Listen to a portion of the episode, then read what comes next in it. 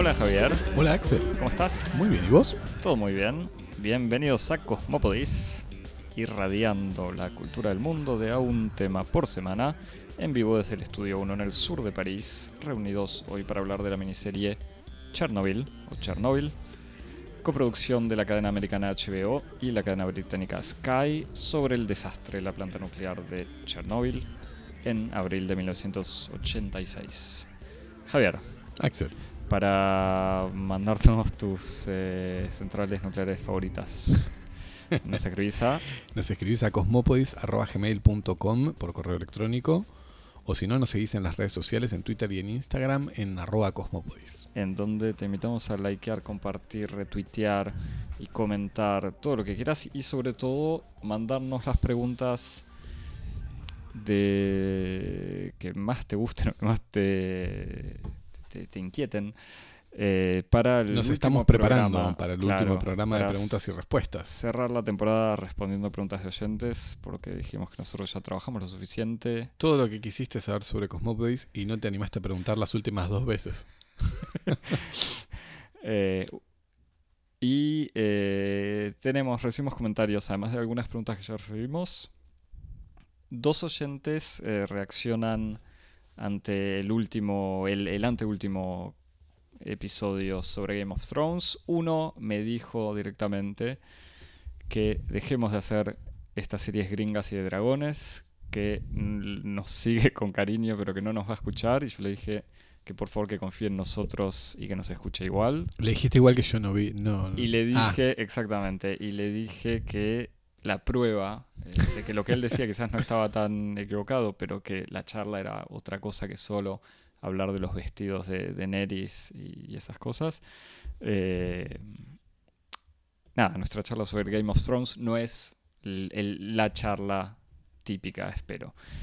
Otro oyente, eh, también hablando sobre el tema de la política en las series, nos recomienda House of Cards, pero no la House of Cards de HBO reciente, sino la versión original británica en la que se basa la, la serie estadounidense.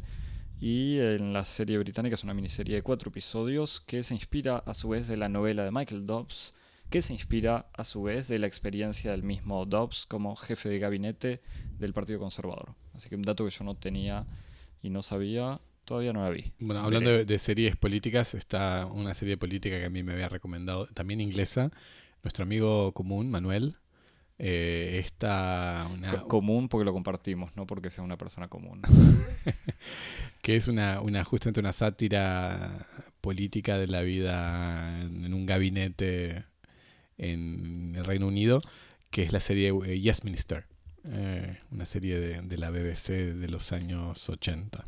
Así que se puede agregar en este catálogo de series políticas inglesas. Sí, sí, igual el tema era la, la política, en- no en comedias necesariamente. Pues no VIP también podría entrar. Pero bueno, no importa. Te dejo, Javier, recibimos otro. No, lo otro es parece. que me, me corrigen por ahí un, un- un oyente quisquilloso y, y muy atento. Me señala que yo dije que la Rue du Bac era la calle de Baco, una calle buena para el vino, y me recuerda que no es la No, calle de, de no es la calle de Bacchus, sino la Rue du Bac, que reenvía a una balsa eh, que unía eh, las dos eh, riberas del Sena y, trans- y para transporte de, de material de construcción. Así que nada, era un chiste el que hice. Estaba Yo- yo no lo solamente, chiste, estaba solamente Javier, eh. impulsado por sumar, sumar puntos en nuestro juego de, de metáforas gastronómicas y enológicas, así que denme un descanso, por favor. Y por supuesto te puedes suscribir para reescuchar, escuchar, enterarte de cada capítulo nuevo que sale en Apple Podcast, TuneIn, Spotify, Google Podcast y todas las aplicaciones y plataformas de podcast, sobre todo la que más te guste. Esta. Esta. Javier, Axel, vimos Chernobyl. Vimos Chernobyl, eh, Chernobyl, según las, las reglas de la transliteración. Esta miniserie que, como vos bien habías dicho, eh, HBO coprodujo con la cadena inglesa Sky, pero que me parece que sobre todo estrenó para evitar que quienes se abonaron a su servicio de streaming para ver el final de Game of Thrones se desabonen inmediatamente, sobre todo en vistas de la supuesta decepción que les produjo este final. Pues nada, nada mejor para reemplazar espadas y dragones que que fantasmas invisibles y asesinos. Fantasmas radioactivos. Así que nada, puso justo esta, esta, esta serie al final de Game of Thrones para mantener cautivo a su base de suscriptores. Es una serie que fue creada y, escrita por eh, Craig Mazin, supongo, eh, un um, showrunner y guionista con otros éxitos en su haber, como uh, The Hangover 2 y, 3, eh, y una remake de realista y un poco violenta de, Cenicienta, ¿no? De Huntsman o algo por el estilo. No, lo sé.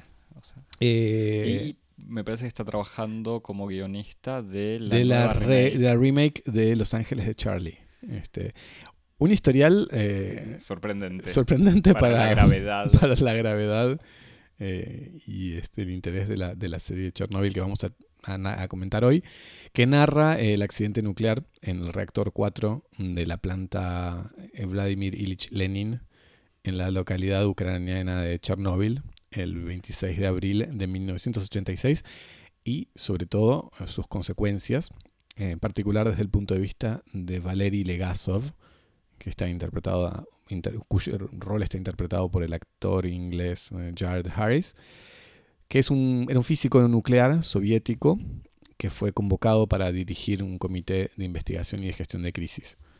Eh, es una película que...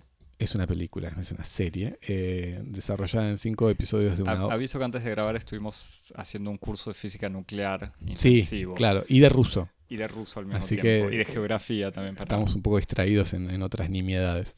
Eh, la serie se desarrolla en cinco episodios de una hora y sigue bastante fielmente los registros documentales de la catástrofe, en especial el libro de la escritora bielorrusa, ganadora del premio Nobel, Svetlana Alexievich, eh, Voces de Chernóbil, que retoma justamente varios de los testimonios de sobrevivientes de la catástrofe.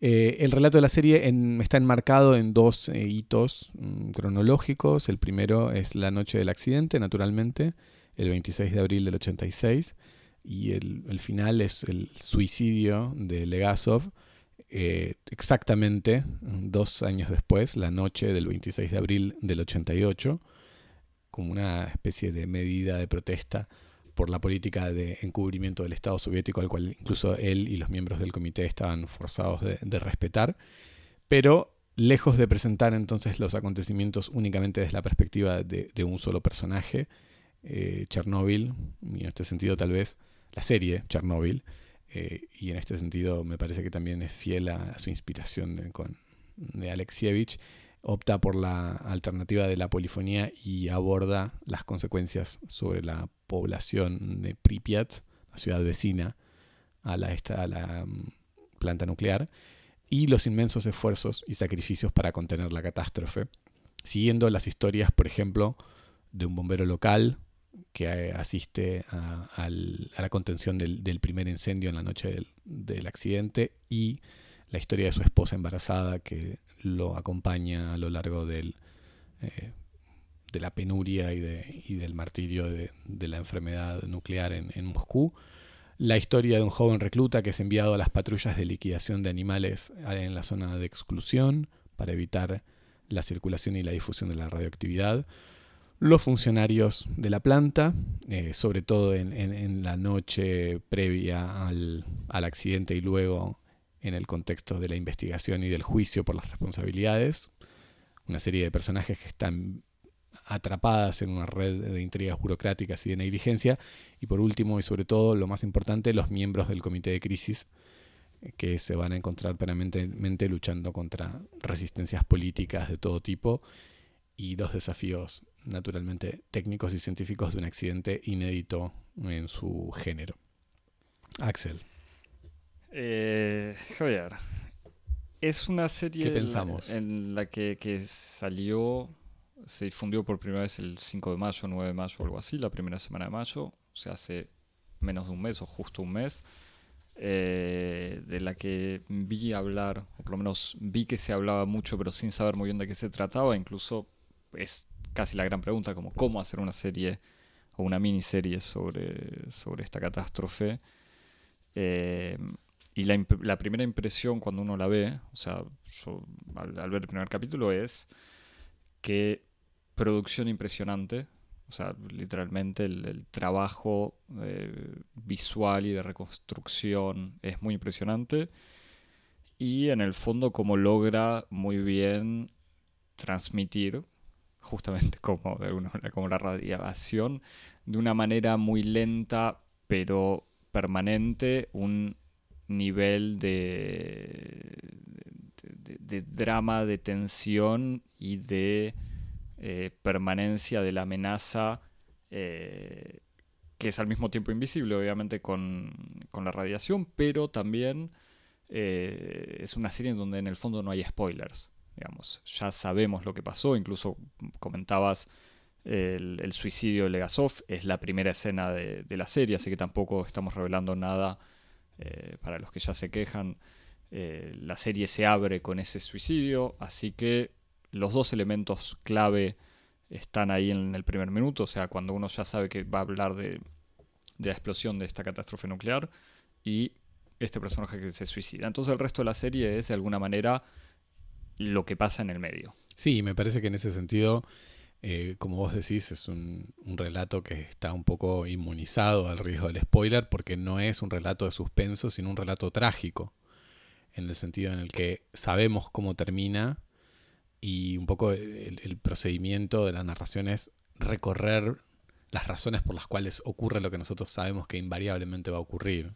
De hecho, hasta tal punto funciona esta especie de mecanismo trágico que en el último episodio, que es el episodio dedicado al juicio, de responsabilidades en el, en el accidente.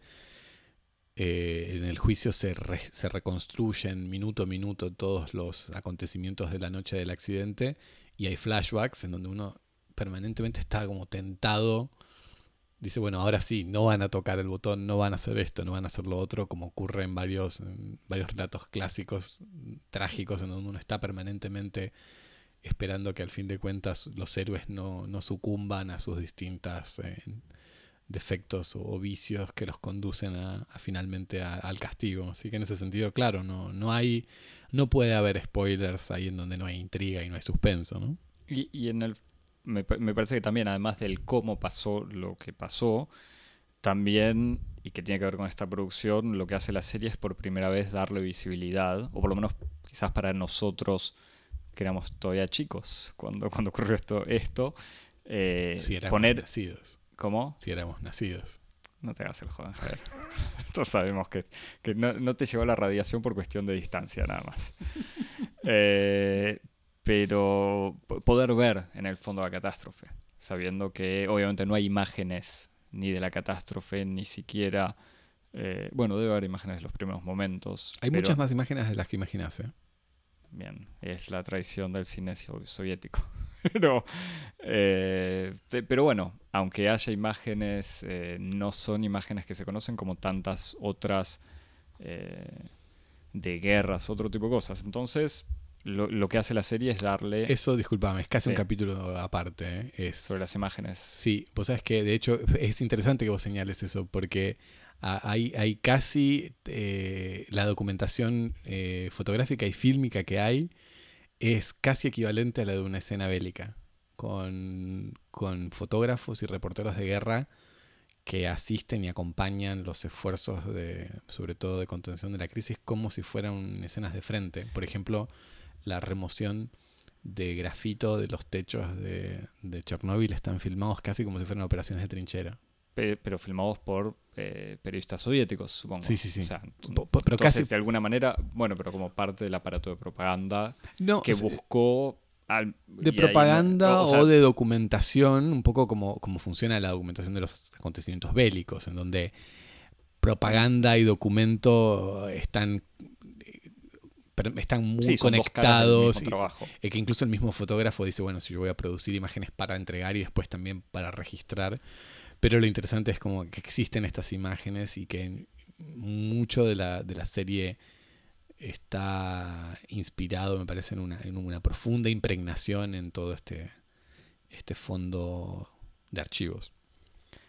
Y me parece Pero en todo caso, sí, discúlpame, lo que sí es absolutamente cierto es que lo que hace es volver a ponerlo en un espacio de visibilidad que no, que no tenía. Y, y, lo que reconstruye en el fondo la serie, me parece, los primeros capítulos, y el primero sobre todo, que es el momento de la explosión, es este villano invisible que es la radiación. Que en el fondo ahí sí, estos documentos de los que hablas no, no lo pueden hacer. Y el talento, quizás, ya me dirás si sí tenés tu, la foto donde se ve, eh, pero el talento me parece en parte del, del el creador y el director de los diferentes capítulos es transformar cada brisa, cada gota de agua, cada pelo de animal que, que corre por ahí o cada contacto humano en un, riesgo inminente de radiación y quemaduras, cáncer y muerte. No, pero es definitivamente lo que hace el ojo de, la cámara de la, de la, serie es funcionar como un ojo humano, ¿no? Y en ese sentido eh, no puede ver la radiación. Mientras que, curiosamente, en los documentos fílmicos realmente existentes, los negativos están atacados por la radiación. Hay no, en serio, no, de verdad, hay algunas fotos que están sacados, por ejemplo, en algunos de los techos de Chernobyl, en donde los negativos tienen franjas verticales, como de, la, de, los haces de radiación. O sea que incluso los documentos ven más de lo que ve el ojo del testigo, ¿no? Y en ese sentido, sí, la serie tiene esa virtud de no usar la cámara como si fuera un aparato de documento, sino como la reproducción de una cierta experiencia humana de visual, directa, en donde efectivamente eh, la radiación es invisible, eh, no es, eh, es, imposible prever o calcular este, los momentos de exposición y, hay como una especie de, cambio del relato a una dimensión un poco mágica, ¿no? en donde todas estas, estas personas están sometidas como a un, a un mal que los atraviesa, que vive en los bosques. De hecho, una escena que me parece que es muy representativa de esta especie de, de exploración de, la radiación como una fuerza mágica, medio mística incluso, es la famosa escena del puente, eh, que creo que ocurre en el primer episodio, en donde efectivamente durante la noche del incendio en el techo, de, en el reactor de, Chernóbil. Porque para resituarlo, la sucesión de eventos, la, el reactor explota pero a la, primera reacción a, medianoche o una y media de la mañana, pero la primera reacción de las autoridades e incluso de los primeros bomberos es, es solo no es una explosión, es un incendio.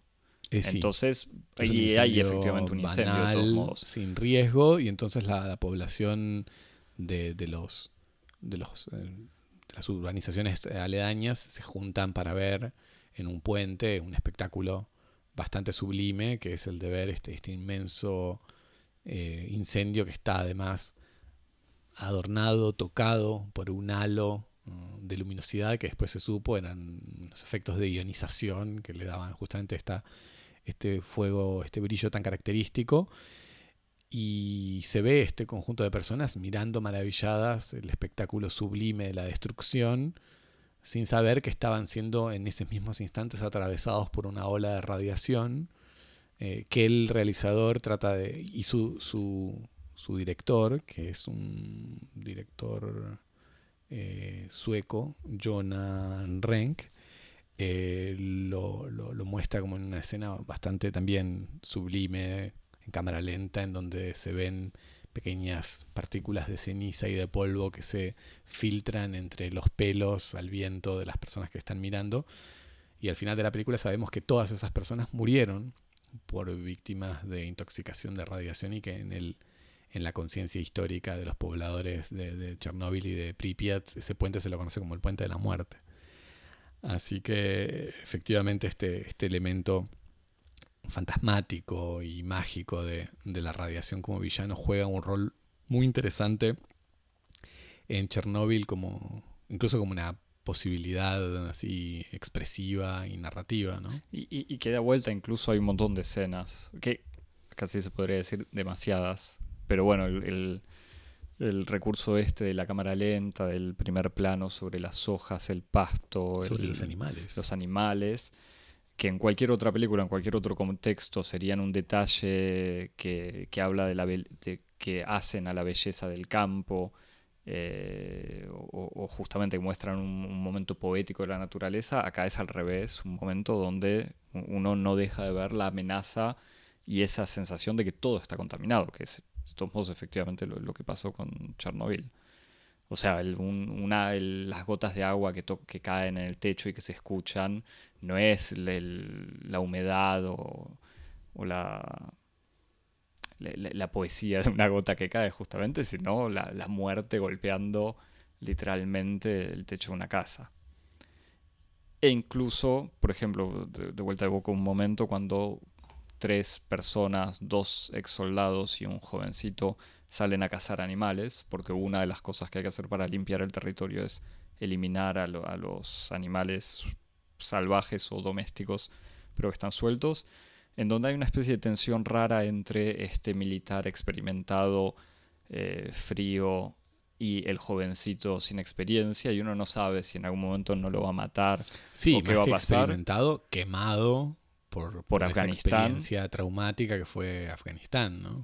Eh, y que al final no, el, o sea, el, peligro no está ahí en los, eh, entre los hombres, sino el peligro está en parte en los animales, pero en estos animales que están poseídos por una fuerza mágica, o sea, como si fuesen zombies, de alguna manera.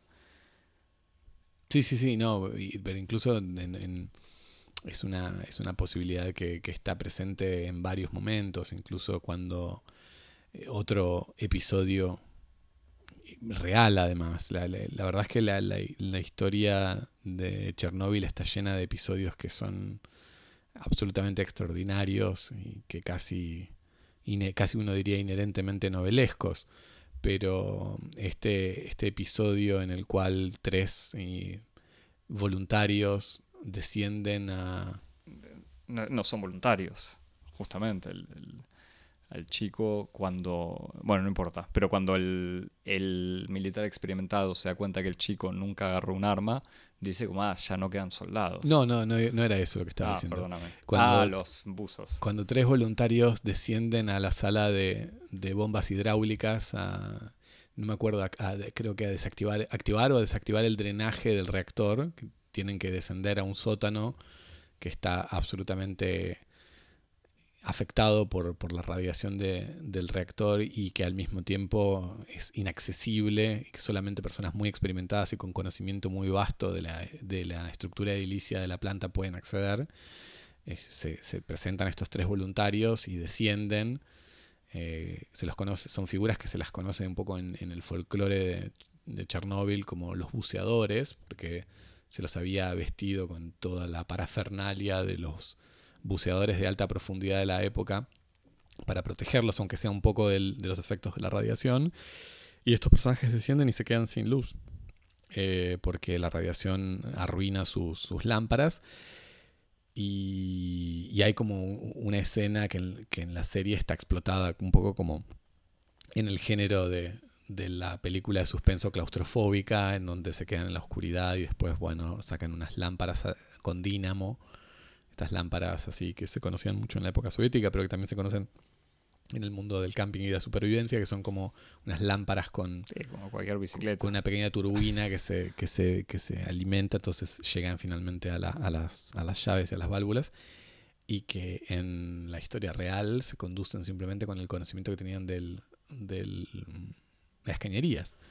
Este, Así que ah, todas estas, estas circunstancias absolutamente extraordinarias le permiten a la serie explorar distintos casi géneros, ¿no? Como la película de, la, película de escape claustrofóbico, la película de zombie, eh, la película del golpe contra el reloj, como se puede, como puede ser la escena de limpieza del techo, con los biorobots, con los miembros del ejército que eran enviados a la zona más radioactiva de la planta para evacuar en, en 90 segundos los restos de grafito. que 90 segundos fue una exposición de dos minutos que mata en no sé cuánto tiempo. Este, o sea que todos estos episodios. Y la película de juicio, digamos, con este último capítulo. Y la película, exacto, y la película de juicio. Entonces tenés como toda una serie de, de viñetas que, le permiten a, la serie explorar así distintos, distintos géneros en, un mismo, en una misma serie. Y en el fondo también la película científica. digamos, la, película está marcada por esta presencia constante de, las, de los científicos y de la ciencia, o sea, del estudio, eh, la película, la serie. Eh, o sea, discusiones técnicas, discusiones, gente leyendo, gente leyendo en bibliotecas eh, y, debates, de alguna manera, de ciencia ah, haciéndose con un personaje que este Levasov, eh, que es un personaje real, acompañado de una científica que es un personaje ficticio que supuestamente encarna todos los eh, científicos y científicas que acompañaron y, que ayudaron a, decidir cómo tratar eh, la catástrofe. Y que son científicos además que no solamente encarnan la racionalidad científica, sino casi una especie de, figura ciudadana clave eh, en la defensa de lo que es un cierto una cierta posibilidad de describir lo real de un modo incontrovertible, ¿no? En, donde, en un antagonismo que los opone contra los políticos, que son aquellos que parten del postulado que todo lo que ocurre puede ser sometido a una narrativa o a un relato que, que, lo pueda enmarcar favorable o desfavorablemente.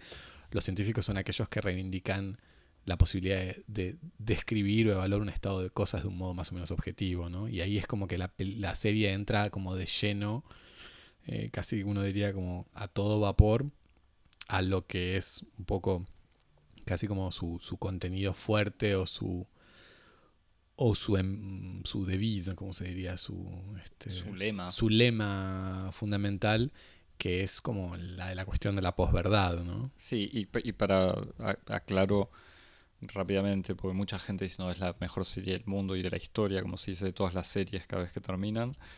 Eh, me parece que la serie tiene a veces un cierto problema de eh, evocar algo de manera sutil, repetirlo por si te pasó, evocarlo de nuevo y al final para que quede claro que un personaje lo diga explícitamente. Con el tema de la verdad pasa eso, o sea, es algo que va apareciendo porque desde el principio los directores de la planta eh, niegan obviamente el accidente, después niegan que la radiación sea más alta de lo que mide eh, de lo que mide cualquier tipo de medidor, después los políticos eh, hacen lo mismo, y entonces una serie en donde sistemáticamente hay un montón de personajes negando abiertamente una situación que uno sabe como espectador es falsa, o sea, uno sabe que explotó el reactor, uno sabe que la radiación había contaminado mucho más allá de Pripyat y que la gente de Pripyat si no se iba iba a morir, e incluso los que estaban eh, iban a ser afectados de manera muy grave.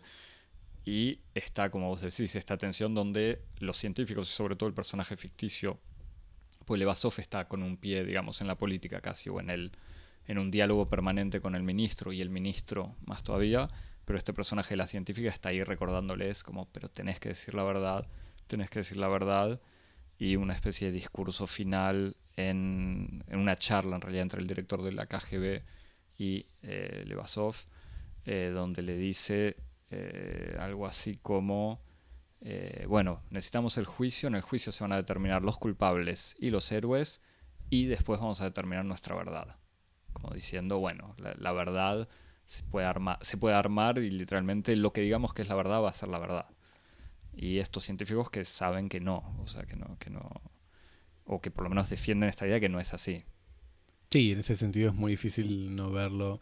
Casi que, como vos decís, estos momentos en los que eh, al realizador o al guionista le, se le pone la mano un poquito pesada, uno se da cuenta de que hay una voluntad este, de, fundamentalmente de intervención, sino pedagógica en, en, la serie que la, la une, la vincula muy directamente a la cuestión del negacionismo del cambio climático, ¿no? Es, el, como el, interlocutor directo de, la serie es eso, es este, esta especie de de situación en la que hay un montón de expertos que saben de lo que hablan, que están anunciando que algo va a ocurrir, que algo va a ocurrir, y que la negligencia, la necedad y el cortoplacismo de quienes toman las decisiones por pereza o por codicia eh, niegan este estado de cosas, esta evaluación de los expertos y que esto conduce inevitablemente a una catástrofe. Este mismo este mismo esquema básico de análisis de, Chernóbil, la serie podría aplicarse tranquilamente a, a, una próxima serie que verán algunos marcianos en el siglo XXV, que fue como el fin de la Tierra, la serie. Yo tenía miedo, ¿sabes? Que al final, en el último capítulo, donde estaba toda esta parte del juicio con, con estos discursos sobre la verdad que ya habíamos visto, pero dicho de manera explícita, tenía miedo que una placa al final dijera cada año se pierden tantas eh, toneladas de, no sé, de, glaciares, o algo así, que por suerte no pasa, pero estoy de acuerdo. Em, pero en el fondo esta serie, como uno podría decir paradójicamente, pero esta serie sobre la Unión Soviética que hable tanto eh, en el fondo de Estados Unidos también, o sea, por más británica que sea la serie, ¿no? quizás si tenemos tiempo lo, hablamos, el tema de que se hable en inglés, pero no importa, la serie, por más eh, situada en Unión Soviética, actuada por británicos, eh, que esté hablando de manera tan explícita casi de, un gobierno que niega la realidad y que la niega no porque no crea que sea verdad o no, sino porque su interés político está en decir que no pasa nada. Eh, sí, a mí me parece que en ese sentido, bueno, hay como una, una relación como en el mundo soviético en el que, me impide ver esta serie si no es en relación con otra serie también muy celebrada en este tiempo, en los últimos tiempos, que es The Americans, ¿no? Que es como fue esta, esta serie sobre la vida familiar. Creo menos, disculpa, menos celebrada de lo que merecía. Es posible, es posible, pero esta serie basada en la vida familiar de, un, de una pareja de espías eh, rusos, soviéticos, infiltrados en los Estados Unidos para imitar una simple familia norteamericana lambda que con la comodidad de estar instalados en Washington ejecutan toda una serie de misiones así muy importantes de espionaje y de, de contraespionaje y de asesinato político. Y que además de ser una, gran, una gran serie de series, en el, sentido en el que The Americans era al mismo tiempo una serie de espionaje y era una serie eh, familiar, una serie histórica, una serie sobre, vida, de, sobre vida de parejas. No, pero en serio, es como, era una especie de gran enciclopedia en el interior de la cual había todo un montón de capítulos. Una gran serie sobre la televisión eh, una, historia de la llegada de la televisión por cable en masa a todos los hogares. En fin, no importa. Pero que además me parece que inventó un dispositivo muy interesante, por lo menos en, la televisión reciente, que es la de como poner al espectador en el punto de vista del otro, y en ese caso es del mundo, digamos, ponerse las gafas, ponerse los anteojos soviéticos para mirar y hasta cuestionar eh, el mundo y el modo de vida norteamericano. En el caso de The Americans, lo interesante era como que los realizadores y los guionistas eh, tenían éxito en la, ejecución de, un golpe de manipulación extorsivo muy interesante que era poner a, su público en los ojos del mal más temido también. Otra vez, una gran eh, ficción sobre el mal invisible eh, poner a, los espectadores en los ojos justamente de estos espías soviéticos para ver con una mirada crítica el mundo de la sociedad de, la época de Reagan. Eh, me parece que es muy difícil eh, ver Chernóbil sin pensar justamente a, la serie como una especie de, de ejercicio de mirar en el espejo de, de esta crisis del régimen soviético como una especie casi, si no de ejemplo, de anticipación, de, fantasía, eh, de ejercicio imaginario de anticipación de lo que puede costarle a, Estados Unidos como una superpotencia eh, el hecho de no confrontar a tiempo o incluso de tener que lidiar a posteriori con los costos de una inmensa catástrofe que fue en gran medida creada por las propias virtudes y por los propios defectos de, los Estados Unidos. Me parece que hay como una especie de relación ahí de especularidad imaginaria entre Chernóbil, como esa especie de accidente que castiga a la Unión Soviética por todos sus defectos, que la obliga a ejecutar de un modo sacrificial todas sus virtudes y que salvando a la humanidad de la catástrofe le cuesta su desmoronamiento. Como lo dice Gorbachev Y lo, lo, lo recuerdo, lo dice la placa al final de la serie. O sea que si no me equivoco, si no estoy inventando, pero sí que Gorbachev. La verdadera causa de la, caída de la Unión Soviética, fue, Chernobyl. Exacto. Eh, Parece que es muy difícil no ver justamente eso como una especie de figura de anticipación de lo que puede ser la crisis climática en la imagen. Por lo menos en, la imaginación de esta ficción, ¿no? Pero por eso, quiero, quiero repetir un poco, retomar lo que decís, porque lo, dijiste. Eh, que en, en, el fondo lo que pone. Porque en el fondo la catástrofe de Chernobyl, según lo que se ve y según esto que dice Gorbachev es, o por lo menos en la serie uno ve que la catástrofe llega porque la Unión Soviética para mantener el nivel de prestigio, exigencia y esa figura de, eh, de, ser la vanguardia de la humanidad, digamos, no podía admitir que sus centrales nucleares tenían problemas, que, tenían, que no tenían suficiente riqueza para mantenerlas en buen estado y usar los mejores materiales, no podían admitir que era un error propio, entonces eso lleva a la catástrofe y al mismo tiempo, si hubiesen querido admitir todo eso, implicaba también la destrucción eh, o el desmoronamiento del ideal soviético. Lo que usted está diciendo que en el fondo el espejo con Estados Unidos funciona de la misma manera. O sea, si Estados Unidos decide, o por lo menos si, si los ministros actuales, no sé si tiene un ministro del medio ambiente, no, pero ya no. ya no, justamente. Pero digamos, con la presidencia actual, pero incluso poniéndose en el lugar de un presidente demócrata, eh, si no hacen nada frente al cambio climático, la catástrofe es, de todos modos, como lo dicen sistemáticamente todos los informes de Naciones Unidas y otros ONGs y científicos, estamos yendo hacia una catástrofe inminente, pero al mismo tiempo evitar esa catástrofe va a implicar de alguna manera cambiar, por ejemplo, el modo de producción que hace que los Estados Unidos sean la potencia mundial. Eh, entonces sí, en ese sentido me parece que el paralelo es mucho más cercano de lo que parece cuando uno mira solo la serie diciendo este es un documento sobre la Unión Soviética. Sí, sí, me parece que ahí hay como justamente una relación, otra vez, son relaciones imaginarias, ¿no? No digo que sea eh, que uno vea en, esta en esta serie como una especie de modelo para entender otra cosa. Me parece que hay como un juego de identificaciones, ¿eh? ¿no? Me parece. Después lo, otro que, hay con respecto a esta mirada del mundo soviético, sobre todo esta mirada a la distancia, creo que nada, nada dice más de lo muerto que está un, cierto régimen que cuando sus enemigos lo empiezan a mirar con nostalgia. ¿no? Sí, sí, estoy muy de acuerdo. Porque yo sé que, o sea, vi pasar gente diciendo que la serie era anticomunista.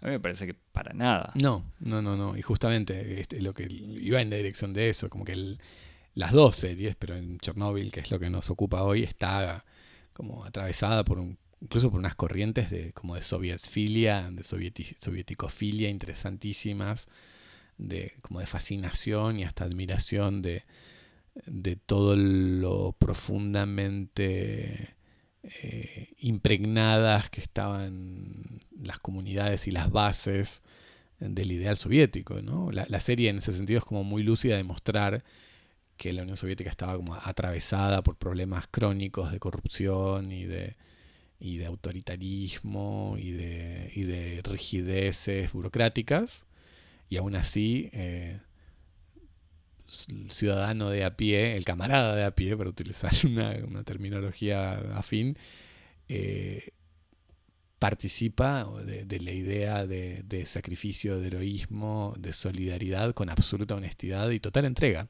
Y me parece que hay como una especie de fascinación con el tipo de consecuencias reales que puede tener la adhesión a esta ideología en situaciones de crisis, en donde las personas eh, colaboran, ayudan, se entregan a misiones suicidas a sabiendas de que primero, una gran tradición y casi un modelo ético de la Rusia casi transhistórica, incluso que la, Rusia, la Rusia, este, la Rusia eterna, por llamarlo de algún modo, está relacionada con esta idea del sacrificio, ¿no? Es un pueblo del sacrificio. Este, y esta otra idea también muy soviética, la idea del deber, ¿no? Como esto no me conviene, no me conviene incluso especialmente a mí como individuo, pero es mi deber y lo tengo que hacer y lo tengo que hacer. Y lo hago eh, con una cierta satisfacción. Este, me parece que hay como una fascinación en, la serie por, este mundo y este, este universo ético que parece como tan, alejado. Sí, sí, es que me parece que lo que cierta gente interpretó como anticomunismo es una simplemente una descripción casi sincera de, ese tema del sacrificio individual por una causa superior, que obviamente hoy en día suena absolutamente irracional y ridículo, pero en la lógica soviética es un deber eh, moral básico, moral y ciudadano básico. Y en el fondo lo que muestra la serie es bastante... Que me parece que ahí, ahí está precisamente lo que vos me decías en, en, una conversación, algo que me parecía muy justo, que decías como tildar a Chernóbil de anticomunista da, da, mucho menos cuenta de una calidad de la serie que de una calidad del ojo que mira. Ese anticomunismo no está en la serie, está en quien está tildando a la serie de anticomunista. Y me parece que es algo clave en el sentido en el que precisamente estas escenas que parecen tan, eh, estas escenas fundamentalmente de sacrificio, uh, sacrificio humano, eh, no están muy enmarcadas dentro del conjunto de valores intrínsecos al mundo en el que evolucionan nuestros personajes, que hace que esta decisión no sea sorprendente ni aberrante. Hay, otro ejemplo en, este último capítulo donde antes del juicio, durante el juicio, hay una especie de flashback al día anterior a la catástrofe. Y ese día anterior eh, es la gente paseando por unos jardines entre los monoblocks. En una imagen que, claro, hoy en día quizás diría que feos esos monoblocks horribles, pero en el fondo, incluso como lo presenta la serie, es más un ideal que andás a ver si alguna vez fue así en Pripyat, aunque Pripyat parece que sí era una ciudad modelo. Eh, pero es esta vida perfecta que hoy, vista además hoy con esta abundancia eh, capitalista, eh, parece que es una imagen gris y aburrida, pero en el fondo era justamente ese ideal de gente de distintas clases, porque además se, se ven a las familias, al bombero, algunos obreros y al director de la fábrica eh, compartiendo el mismo espacio, eh, sin entretenimientos espectaculares, sin abundancia de objetos, eh, sin publicidades en la calle, un montón de elementos que ya hoy no existen, pero que en el fondo podían representar este pequeño sueño de, cierta pobreza comunista, pero feliz, por decirlo de alguna manera. Y que no solamente como producen un efecto como de, de desplazamiento o de distanciamiento de valores, sino de percepción histórica, ¿no? Como en cierto sentido, estas imágenes de finales de los años 80 parecen como de los años 40 a ratos. O sea, eh, que e, es interesante pensarlo en el marco de la nostalgia actual por los años 80, ¿no? En donde digo, hay... No, no, pero como cuando hay tantas series que, que, tantas series que en la televisión revisitan los años 80, pues no sé, la primera que se me viene en la cabeza es Stranger Things, que fue como la, tal vez el, el ejemplo así más, la, nave insignia de, esta nueva corriente, pero incluso el modo en que hoy en, la moda y en los hábitos vestimentarios hay como un regreso a los años 80, a los códigos de los años 80 y los años 90 que hace que los años 80 y los años 90 puedan ser hoy como puedan estar en una relación de, contemporaneidad con nuestro presente. Estos finales del año, los años 80 de, de, de Pripyat, y ni te digo, si vos mirás los documentos que yo te digo, estos documentos fílmicos y de fotos, parece un, un, contexto muy, muy alejado, muy alejado. Es, es, otro, es literalmente otro mundo que pertenece a otra cronología, a otra secuencia histórica. Es, es muy interesante cómo se produce una especie de efecto de distanciamiento y de, histórico con, nuestro presente que no tiene solamente que ver como con valores, sino también como con una cultura material. Todo esto dicho, casi de más está decirlo, pero sin ningún tipo de nostalgia o defensa de la Unión Soviética, por supuesto. No, no, no, no, no, no, no, simplemente, por ahí, no, no. No, no, pero simplemente de vuelta como manera de mirar de otra forma o con otro ángulo nuestro propio presente o, y, o pasado no soviético. sí, sí, no, y por eso, por eso me parece interesante, digamos, estamos hablando de una serie de Chernobyl, ¿no? O sea, perdón, una serie de HBO, ¿eh? No, no es este como la nueva serie... Vos no quisiste ver la, la biopic de Trotsky que financió Putin, así que, o sea para hablar de, de, especial de neo retro comunismo. Este verano sí, me pero, da el estómago. Pero estamos hablando justamente de una, de una serie de HBO, ¿no? Como que está volviendo a mirar el, eh, y redescubrir como el, mundo soviético con sus luces y sus sombras y eso es un eso es un, un fenómeno interesante y sobre todo a, este, sabiendas de, la reacción que ha suscitado, ¿no? la fascinación que produce esta serie. Y en este sentido, una última cosa para terminar, es interesante pensar como cuánto, qué, impacto que tienen las catástrofes, como sobre todo las catástrofes naturales, como para desencadenar o, gatillar reflexiones como muy fundamentales en términos filosóficos, religiosos, este, de conciencia histórica. Y en este sentido es como yo veía esta serie y no podía tampoco dejar de pensar en lo profundamente transformadora que fue para Europa la experiencia de una tragedia natural, está bien, Chernobyl, Chernobyl no fue una, exactamente una, tragedia natural, pero bueno, hay algo de, lo inmanejable de la naturaleza que está presente en la, en la catástrofe de Chernobyl, que me parece que legitima la aproximación de Chernobyl a una catástrofe natural. Yo pensaba en, esta catástrofe natural que fue muy importante para, como el redireccionamiento, la reorientación de ciertas ideas de la, de la, modernidad, que fue el terremoto de la ciudad de Lisboa de 1755, ¿no? un terremoto que, que destruyó prácticamente toda la ciudad de Lisboa, que Lisboa, la capital de un imperio colonial, uno de los imperios, de los imperios más eh, píos, eh, más cercanos a, a la Iglesia Católica, que más había seguido eh, de cerca el respeto de las líneas doctrinales y de, y, de, fidelidad al Vaticano y que aún así se veía castigada por la, por la providencia. Y, bueno, la, destrucción de la ciudad de Lisboa llevó a discutir justamente toda, toda esta idea de si se vive, la, idea básicamente de la teodicea, si se vive en el mejor de los mundos posibles y que incluso en, otros casos llevó a la, a la interrogación de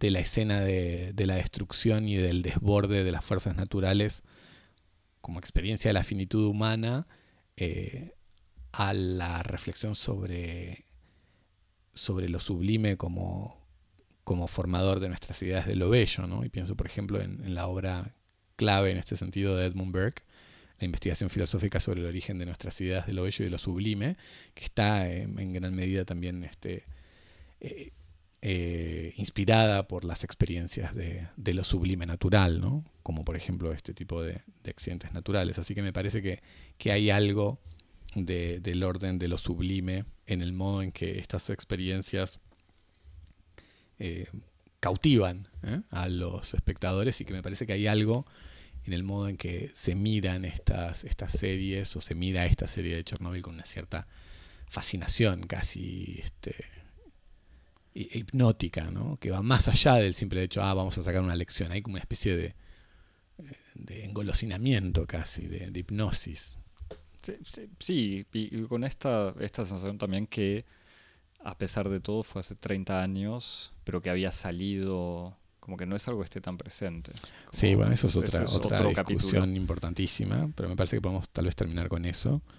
Eh, los límites de la irresponsabilidad con respecto a a las políticas de la energía nuclear tienen mucho que ver con esto, ¿no? Como en el sentido de que son políticas que exigen márgenes de, previsión y de responsabilidad que se extienden a centenares de miles de años. ¿Tenés algo para recomendar, Javier? Y nosotros a 30 años de Chernóbil casi ni nos acordábamos. En mis recomendaciones del día de, de hoy recomiendo un documental eh, que se lo puede criticar por muchas cosas, no es exactamente una obra así de vanguardia en materia de documentales, pero restituye de un modo muy interesante una experiencia bastante escalofriante con respecto a seguridad nuclear. Es el documental del director danés Michael Madsen. El documental se titula Into Eternity, hacia la eternidad. Es un documental del 2010 que está dedicado eh, particularmente a los desafíos éticos, filosóficos y, técnicos de la construcción del depósito de, em, residuos nucleares de Onkalo. Es una localidad en Finlandia mm, cuya reputación es la de ser una de las regiones tectónicas más estables, en el cual se instaló una, serie de, túneles subterráneos para poner todos los residuos de las grandes centrales nucleares de los países desarrollados y sellarlo durante 100.000 o 150.000 años. Con todos los problemas que eso implica. Con todos los problemas. O sea, no técnicos, sino, eh, ¿cómo decirlo?, discursivos, intelectuales. O sea, de cómo todo explicar... tipo, de todo tipo, desde los técnicos más básicos, como cómo explicarle a civilizaciones de 150.000 años en el futuro que tal vez no comparten nuestro mismo lenguaje, que no hay que abrir eso porque está podrido, a problemas eh, estrictamente filosóficos, de cómo se puede en una un criterio, con criterios jurídicos y, eh, filosóficos de la finitud humana pensar en estos eh, tiempos que exceden, por tanto, la, la, experiencia histórica justamente de las culturas que producen estos, estos desechos. Así que me parece que es una película interesante para reflexionar sobre el tema. Y el librito de Alexievich. Y el librito de, de Alexievich. Que, que, yo no lo leí ni lo ojeé, pero lo por leí, lo que charlábamos. Sí, yo lo leí una, una parte, no, no, lo, no, lo, terminé, pero está. retoma muy. Mejor dicho, la serie retoma muy, muy de cerca, eh, detalle casi por detalle en algunos casos, la historia de los testimonios que se encuentran en este libro, Voces de Chernóbil. Y sé que, pero esto lo descubrí hace un rato, que el director austríaco Nikolaus Gerhalter, que había hecho Nuestro pan de cada día, un documental muy interesante sobre la producción de, de alimentos, hizo en el 99 una película de sobre... alimentos animales sobre todo, ¿no? Eh, de, de, todo, de producción agropecuaria en general. Eh, hizo una película sobre, Chern sobre la ciudad de Pripyat en 1999, así que la buscaré para ir a verla. Javier, si si querés enviarnos ideas de energía renovable no contaminante, exactamente, nos escribís, nos escribís a cosmopodis.gmail.com y nos buscas en redes sociales. En arroba cosmopodis, en Twitter y en Instagram y sobre todo nos mandás preguntas para nuestro episodio de preguntas y respuestas. Que Cualquier tipo de preguntas puede ser anónima, puede ser, si querés publicidad, le decimos tu nombre, si querés... Eh, anonimato lo respetamos. Absolutamente. Sea. Eh, cosmopodis.gmail.com redes sociales arroba cosmopodis y te suscribís en Apple Podcast, Spotify, TuneIn, Google, donde quieras nos buscas y ahí estamos, soundcloud.com barra cosmopodis, medium.com barra cosmopodis. Hasta la semana que viene. Chau. Chau.